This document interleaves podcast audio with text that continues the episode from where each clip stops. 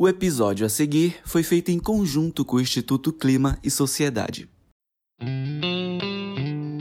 Oi, eu sou a Bruna Brazão e faço parte do Laboratório da Cidade e estou falando do bairro de Nazaré, em Belém. Quero te dar as boas-vindas à nova temporada do Papo da Cidade. Nesse episódio, conversaremos sobre os desafios das mudanças climáticas para a habitação, entendendo a relação de causa e efeito na região amazônica e as adversidades que a cidade de Belém tem enfrentado frente a isso. Vamos nessa! Você está ouvindo o Papo da Cidade, o podcast do Lab.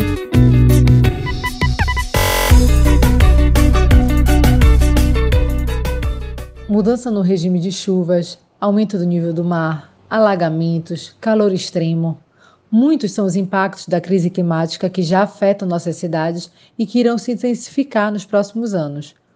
O último relatório, divulgado pelo painel intergovernamental de mudanças climáticas da ONU, já fala que os impactos provocados pela ação humana no que confere ao aumento de gases na atmosfera já são irreversíveis. Na cidade, a população de baixa renda, moradora das periferias, é a mais vulnerável e suscetível a esses impactos, e são os que mais se veem desamparados de recursos que poderiam ajudar a mitigar esses efeitos. Belém é uma cidade consolidada sobre uma planície, onde as classes de maior poder aquisitivo ocuparam as áreas mais altas e as classes mais pobres ocuparam as baixadas, essas que são desassistidas de infraestrutura básica de saneamento, de áreas verdes, calçamento, comprometendo ainda mais a moradia digna e segura. Para falar sobre as relações de causa e efeito entre crise climática e habitação, convidamos para a nossa conversa de hoje a Brenda Brito, pesquisadora do Instituto do Homem e Meio Ambiente da Amazônia, o IMAZON, e a Ana Cláudia Duarte Cardoso, professora titular da Universidade Federal do Pará, que pesquisa tipologias espaciais, padrões de urbanização e a sociobiodiversidade da Amazônia. Então vem com a gente.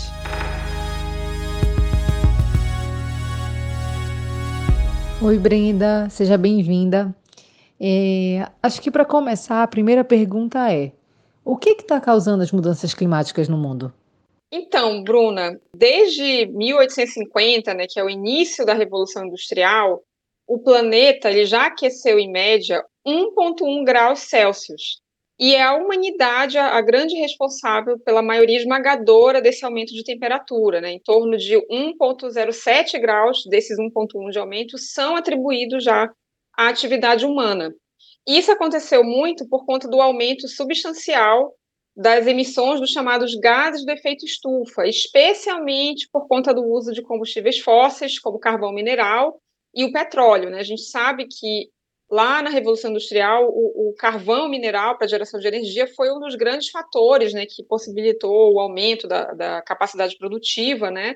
E aí depois veio o uso do petróleo, e ambos continuam sendo fontes principais de energia, né, que a gente usa até hoje no planeta, e que acabam contribuindo com o aquecimento por conta da intensidade de emissão de gases é, do efeito estufa, como o CO2. E quanto mais consumo desse, dessas fontes e mais gases são emitidos, mais eles ficam concentrados na atmosfera e retém esse calor no planeta, que é o que então acaba acelerando né, esse aumento da temperatura.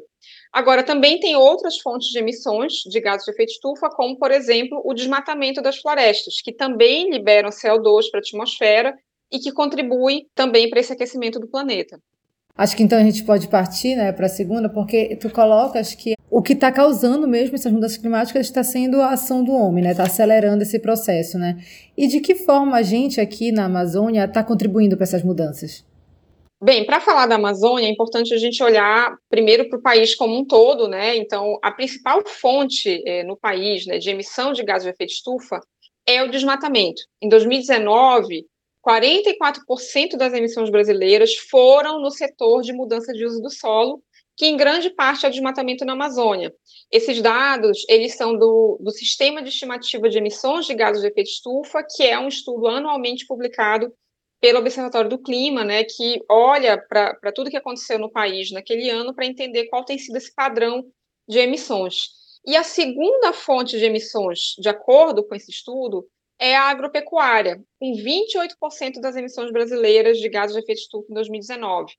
E a gente sabe que está fortemente ligado ao aumento do rebanho do gado, porque o gado ele libera um outro gás, que é o gás metano, e que acaba tendo um potencial de aquecimento até maior que o CO2. E aí, na Amazônia, a gente tem essas duas fontes presentes. A gente tem o aumento do desmatamento e a expansão do rebanho bovino.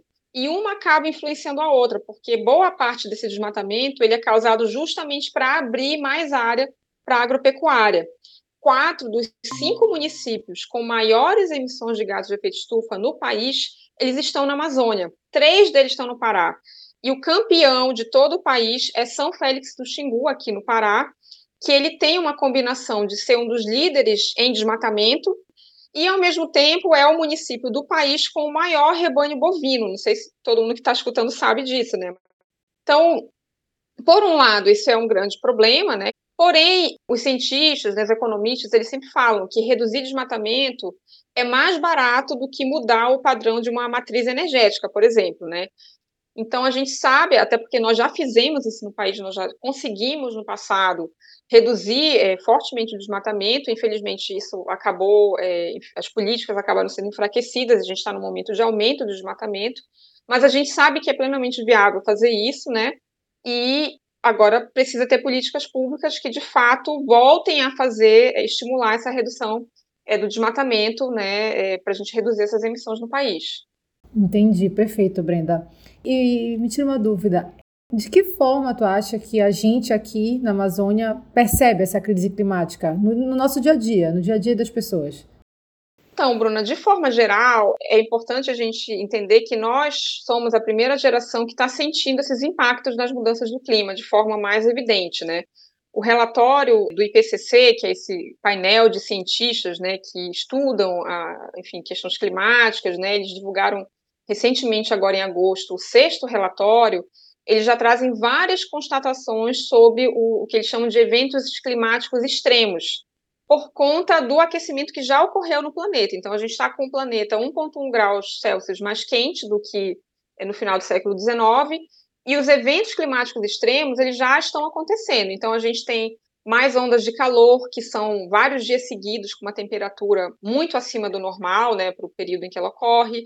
A gente tem eventos de chuva extrema também acontecendo com mais frequência quando você tem durante um dia só uma quantidade muito absurda de chuva, né? Então a, a chuva que era esperada para um mês acaba acontecendo naquele dia, né? Então quanto mais quente o planeta, mais vai ser a frequência desses eventos, né? Eles estimam que a cada meio grau mais quente, maior vai ser a frequência desses eventos climáticos extremos. E a Amazônia é uma das regiões que vai acabar tendo esse aumento de temperatura até maior do que em outras regiões do, do planeta, né? Porque o planeta aumentou 1,1 grau, mas isso é uma média para todo o planeta, né? Cada região ela vai ter uma variação diferente e algumas vão ter até mais, né? Então, a gente sabe, por exemplo, que na superfície terrestre, né, onde, enfim, nós todos habitamos, a temperatura já é 1,6 graus mais quente, né? Porque o 1,1 ele considera também a questão dos oceanos, né? Então, cada região vai ter essas diferenças. Na Amazônia já tem estudos mostrando, é, por exemplo, redução da quantidade de chuva. Né? Isso vai afetar, por exemplo, produção agrícola, né? Porque se você tem menos chuva, você tem menos capacidade ali é, de produzir sem irrigação, né? E a nossa agricultura no Brasil, em geral, ela depende da chuva natural mesmo. Enfim, ela não é irrigada na sua maior parte. A outra consequência é infraestrutura nas cidades, porque se você começa a ter chuvas muito intensas num curto período de tempo mais frequentes, isso deteriora é, a estrutura, as ruas, as estradas, tem mais enchente. Em regiões como Belém, né, que tem uma baixa cobertura de saneamento básico, quanto mais chuva e enchente, a gente vai ter mais doenças associadas a esse tipo de fenômeno, como leptospirose, diarreia, e aí você tem é, populações mais vulneráveis sendo afetadas, né, porque tem já uma deficiência maior dessas condições de saneamento, né? Brenda, então acho que isso já dá para a gente pegar um gancho para essa pergunta, que é o que se a gente não fizer nada agora, quais são as consequências que a gente pode esperar? Então, os, os cientistas eles recomendam é, que o planeta não deveria aquecer mais do que um grau e meio até 2100, até o final desse século. Mas a gente já está em 2021 com aquecimento de 1,1 grau. Né? E a previsão é que a gente já pode atingir esse um grau e meio de aumento na próxima década. Então, se nada for feito e se a gente continuar no mesmo ritmo que a gente tem agora de emissões de gases de efeito estufa, a gente vai chegar em 2100 com o mundo 4 graus mais quente, assim, o nível de catástrofe disso é, é muito grande, né, do, do, ponto de vista aí da quantidade de, de eventos extremos que vão acontecer. Então, a gente tem um desafio enorme, porque a gente tem que zerar, literalmente, as emissões de gases de efeito estufa até 2050, né, para impedir que esse cenário mais, mais catastrófico aconteça, né? Se não puder zerar, tem que reduzir o máximo possível para aquela pequena ali emissão que continuar poder ser compensada de alguma forma com alguma tecnologia de captura ou, obviamente, com o aumento da, da plantação de florestas que absorvem né, esse, esse, esses gases de efeito estufa, né? E os estudos mostram que quanto mais a gente adia essa queda de emissões, mais caro vai ser a gente conseguir atingir isso, né? Então, é, eu gosto de falar também que a cada eleição que a gente passa elegendo representantes que ignoram mudanças climáticas, a gente, consequentemente, também está aumentando o custo da sociedade de reduzir essas emissões e aumentando a chance da gente ter cada vez mais prejuízo. Né? O Brasil ele possui, desde 2010, uma lei de política nacional de mudanças climáticas que tinha uma meta que acabou não sendo cumprida. A primeira grande meta era reduzir o desmatamento até 2020 em níveis aí abaixo de 4 mil quilômetros quadrados, e a gente chegou em 2020 com um desmatamento anual é, acima de 10 mil quilômetros quadrados. Né? Então, a nossa primeira meta a gente já falhou. Então, a gente está é, com essa pendência e, ao mesmo tempo, o Brasil já tem os seus compromissos para a redução de emissões para 2025 e 2030, mas, infelizmente, nesse momento, a gente está numa trajetória que está indo contra. Então, a gente, nesse momento, eu diria que estamos vivendo um período muito crítico no país, porque a gente está bastante desalinhado aí do ponto de vista governamental com ações que são necessárias para reduzir as emissões. Cirúrgico esse alerta, Brenda. Realmente a consciência coletiva sobre o assunto precisa estar em dia para que a gente consiga avançar nessas questões, né? E agora que a gente já sabe o que causa os impactos da crise climática, a gente pode refletir melhor como as cidades estão reagindo e as decorrências desse processo nas habitações urbanas.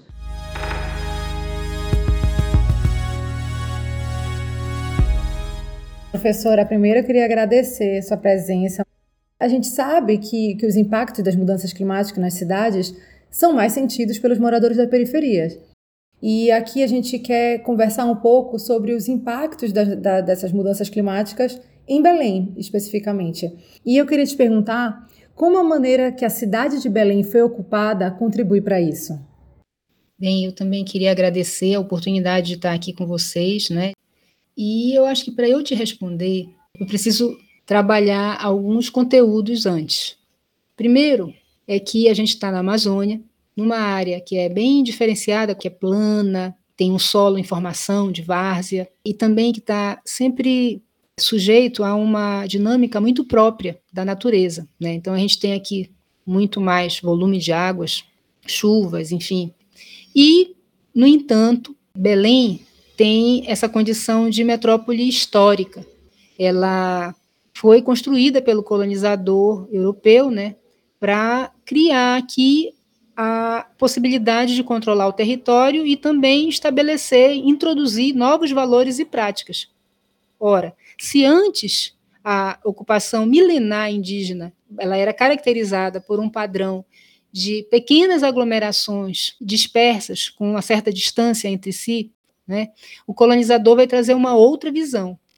Na cidade, no caso aqui de Belém em particular, a gente vai assistir a introdução de novas práticas, por exemplo, a canalização de rios, o aterro e toda uma construção de que era necessário dominar a natureza, dominar e subjugar, né? Então, isso deu o tom inicial.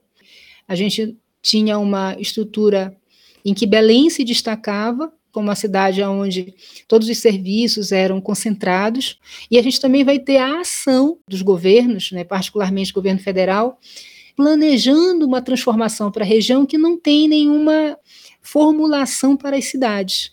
A abertura de rodovias, a construção de hidrelétricas, a introdução da mineração, exploração de madeira, antes disso, a reforma agrária, enfim.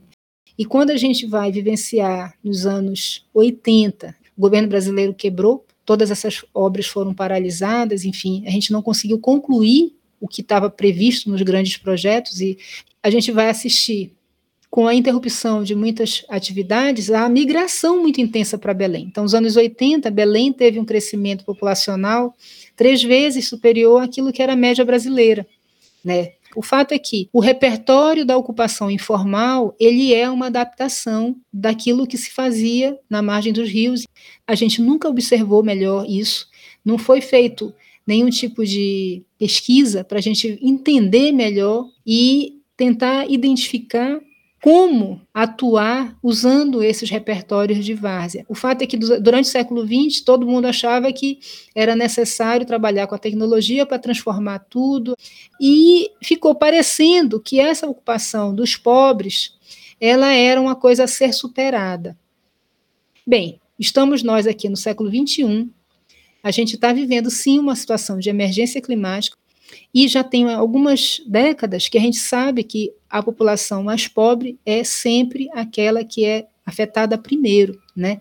E mais gravemente, porque ela acumula vulnerabilidades, ela depende da natureza, de compreender bem o ciclo de chuvas e de secas, de compreender bem o movimento de marés e tal, para trabalhar né, no seu ofício cotidiano e, e, e, ver isso se modificar completamente, né, tá, tá prejudicado. Então a gente tem aí uma situação em que essas populações que vivem em comunidades, né, fora da, da área que a gente reconhece como cidade, está se inviabilizando. E essa população está vindo para a cidade, para a periferia da cidade. Muitos bairros se formaram nas áreas de baixada. Esses bairros hoje estão transformados, consolidados em bairros populares, mas a gente sabe que, pela condição geofísica de Belém, essas áreas serão as primeiras a serem afetadas. Assim como a gente já percebe que não somente a elevação das águas, mas a mudança no regime de chuvas, né, já está criando uma situação de maior vulnerabilidade nos bairros de baixada também, porque agora a chuva ela está muito intensa e concentrada em poucos dias e isso cria um volume de água que alaga os bairros que nunca tiveram a provisão de infraestrutura adequada e tiveram superadensamento, enfim, aquela situação de ciclo vicioso, né? E isso acaba sendo extremamente é, significativo no nosso contexto, porque a Belém é, uma, é a capital brasileira que tem a maior extensão de produção informal do seu território, né? É exatamente isso. E pegando o gancho também dessa mudança né, que a gente está vendo de formas de ocupar, a gente observa um processo de supressão de áreas verdes, né? Deixando esse solo urbano cada vez mais impermeabilizado. E de que forma a senhora acha que isso agrava ainda mais o problema? Então, no século XX, a gente vai encontrar a introdução de conjuntos habitacionais, a ocupação das baixadas, a verticalização das áreas que já eram consolidadas, e aí a gente tem uma implosão da cidade que já existia, né?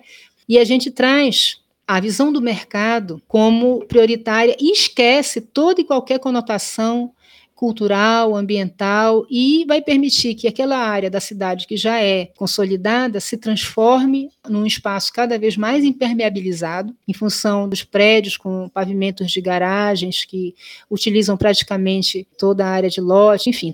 Essas áreas consolidadas, que são as mais altas na área central de Belém, se impermeabilizam e impedem que a absorção da água aconteça e fazem com que a velocidade da água da chuva se acelere cada vez mais e vá desaguar nas baixadas, criando uma situação de maior vulnerabilidade para o habitante que está lá. Né? Então, a gente tem aí uma situação de gestão de uso e ocupação do solo. A gente tem permitido que o setor imobiliário ele lidere a tomada de decisão e ocupe justamente os solos mais altos, que são aqueles aonde a água tinha que ser retida, para que ela não agrave a situação de risco que já existe nas áreas de ocupação de baixada. Né? Então, não bastando isso, a gente vai observando que não há atenção para a necessidade de vegetação dentro da mancha urbana. A política que foi trazida também pelo colonizador de relacionamento com a natureza é aquela de definição de áreas de conservação estabelecidas por polígonos, como ilhas, só que sem gente. E quando emerge a possibilidade de fazer uma intervenção nesse espaço, há uma possibilidade muito forte de que isso seja seguido de ocupação. E essas áreas também sejam perdidas. Nós já abrimos mão dos quintais, estamos abrindo mão dos intertícios que ainda restam dentro da mancha urbana e corremos o risco de perder essas áreas protegidas que ficam ao sul. Além disso, as nossas ilhas têm sido cada vez mais cobiçadas, seja para a produção de moradia popular por incapacidade de acesso das pessoas às periferias da, do continente, né? ou para fazer moradia de luxo. Então a gente pode observar lá na Ilha do Outeiro como a área que era protegida né, foi manejada para fazer um condomínio. Né? Então a construção ela começa com a supressão vegetal. Né? A cidade inteira tende a ter problemas de risco, de alagamento, né? Porque há um, uma situação de dependência muito grande só de redes de drenagem que não tem sido suficiente. Então, vai aumentar cada vez mais o volume de chuvas, a gente vai demandar cada vez mais redes de drenagem, né, com situações de manutenção e tudo mais que é custoso, porque a gente abriu mão de ter áreas permeáveis. A cidade não é uma coisa que vive à parte da natureza, ela está construída sobre um território que tem bacias hidrográficas, que tem ecossistemas, enfim. Então, ela precisa se acoplar a isso, ao invés de tentar negar que isso existe. É, professora, acho que o nosso desafio é tentar mudar esse paradigma, né? E já pegando o gancho para a próxima pergunta, a gente viu que a Organização das Nações Unidas propõe alguns objetivos para alcançar o desenvolvimento sustentável. O objetivo 11 fala em cidades e comunidades sustentáveis, o que abarca habitação segura para todos. E aí vem a pergunta do milhão: quais os desafios que a gente tem que enfrentar para atingir esse objetivo? Pois é, a gente vê aí a agenda da ONU, né, trazendo para nós uma série de objetivos. Quando a gente entra aqui no, no, site da ONU, a gente observa que eles estão aqui buscando, nesse objetivo número 11, a produção de cidades sustentáveis né, e comunidades, mas raciocinando com essa cidade grande. E aqui eu gostaria de chamar a atenção que todas essas proposições que vêm da ONU, né, elas são negociadas para elas serem assim genéricas, né? Elas têm que trabalhar assim meio aquilo que é o aceitável para todos os países, para que isso amplie as adesões e tal, né? Então isso também acontece com relação à, à questão do IPCC. A gente observar lá que foram apresentadas uma, uma série de cenários, né? Mas raramente se faz um diálogo né, com uma escala mais local, em função de isso ter claras implicações políticas. Então, eles não querem dizer, não podem dizer o como fazer, porque eles não podem interferir na soberania né, dos países e na autonomia dos governos. Né? E isso acaba, quando é negociado assim, trazendo né, traços ou elementos na sua concepção que respondem a uma maneira hegemônica de, de, se viver. Então, aquilo que a gente vinha conversando aqui, de que precisa, de repente, evitar uma mancha urbana contínua, gigantesca, como está acontecendo um pouquinho com São Paulo, enfim, a gente precisa deixar os intertícios, né, respeitar os espaços que as águas reclamam, que a biodiversidade reclama, e no nosso contexto, isso significaria ter trabalho para uma porção de pessoas que vivem manejando isso. Então, essa seria uma super sustentabilidade para o nosso contexto. Né? Agora, isso significa que esses espaços pudessem estar também livres de contaminação de solo, de água, e isso permitiria que a gente pudesse ter situações de manutenção de identidade cultural, que no nosso contexto é dar a possibilidade de existir para alguém, alguém que sempre manejou, soube manejar a floresta ao invés da gente fazer. Porque o que a gente tem feito? Nós temos há 50, 60 anos difundido tão fortemente uma ideia de que quem estava aqui antes era atrasado, fazendo o que fazia, que hoje, até lá nas comunidades, a gente vai encontrar uma divisão de pessoas querendo mudar, porque aquilo ali não interessa. Então, a gente tem aqui, na Amazônia, né, situações que são desencadeadas por agentes externos, e a Amazônia só será sustentável se ela se permitir ser o que ela é. E em Santarém, as pessoas vendem agora apartamentos por mais de um milhão de reais, que permitem que a visão do rio seja contemplada e aquilo se dissocia completamente do nível da rua. Não quero saber o que acontece no nível da rua, quero saber que eu estou vendendo uma visão, uma, uma vista, né, que está ali, a, dali a, a, alguns quilômetros, então começa um processo de alienação com a natureza muito grande, né? De alienação com a, a vida social, inclusive. Então, discutir o que é essa sustentabilidade, né, seria um, uma coisa extremamente importante para que a gente pudesse perceber que a gente já tem muito disso, né? Quanto aqui estão estimulando, olha, vamos acabar com, vamos reduzir o uso de combustíveis fósseis.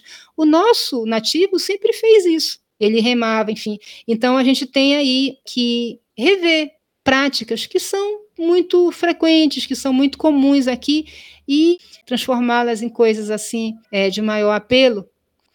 Porque pode ser que assim a gente já perceba muita coisa que é favorável para essa realização do objetivo é, 11, mas que está escondida, né? Porque a gente acaba, antes de pensar nesses é, aspectos, priorizando outras coisas que são relacionadas a essa visão mais macro e que não deixa soluções para nós. Né? A gente vai sempre se subordinando ao que o mercado quer, porque a gente tem uma elite que é muito nociva. Então, as pessoas não entendem como se vive aqui. Quando chega a política, ela pode estar sendo cumprida, mas ela é um desastre, porque ela não é adaptada para formas de vida daqui.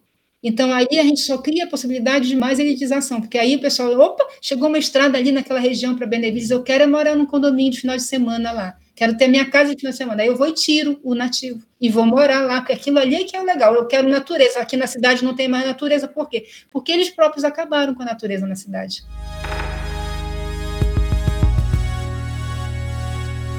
A conversa com a professora Ana Cláudia estará disponível na íntegra no blog do Lab. Acesse laboratoriodacidade.org para saber mais.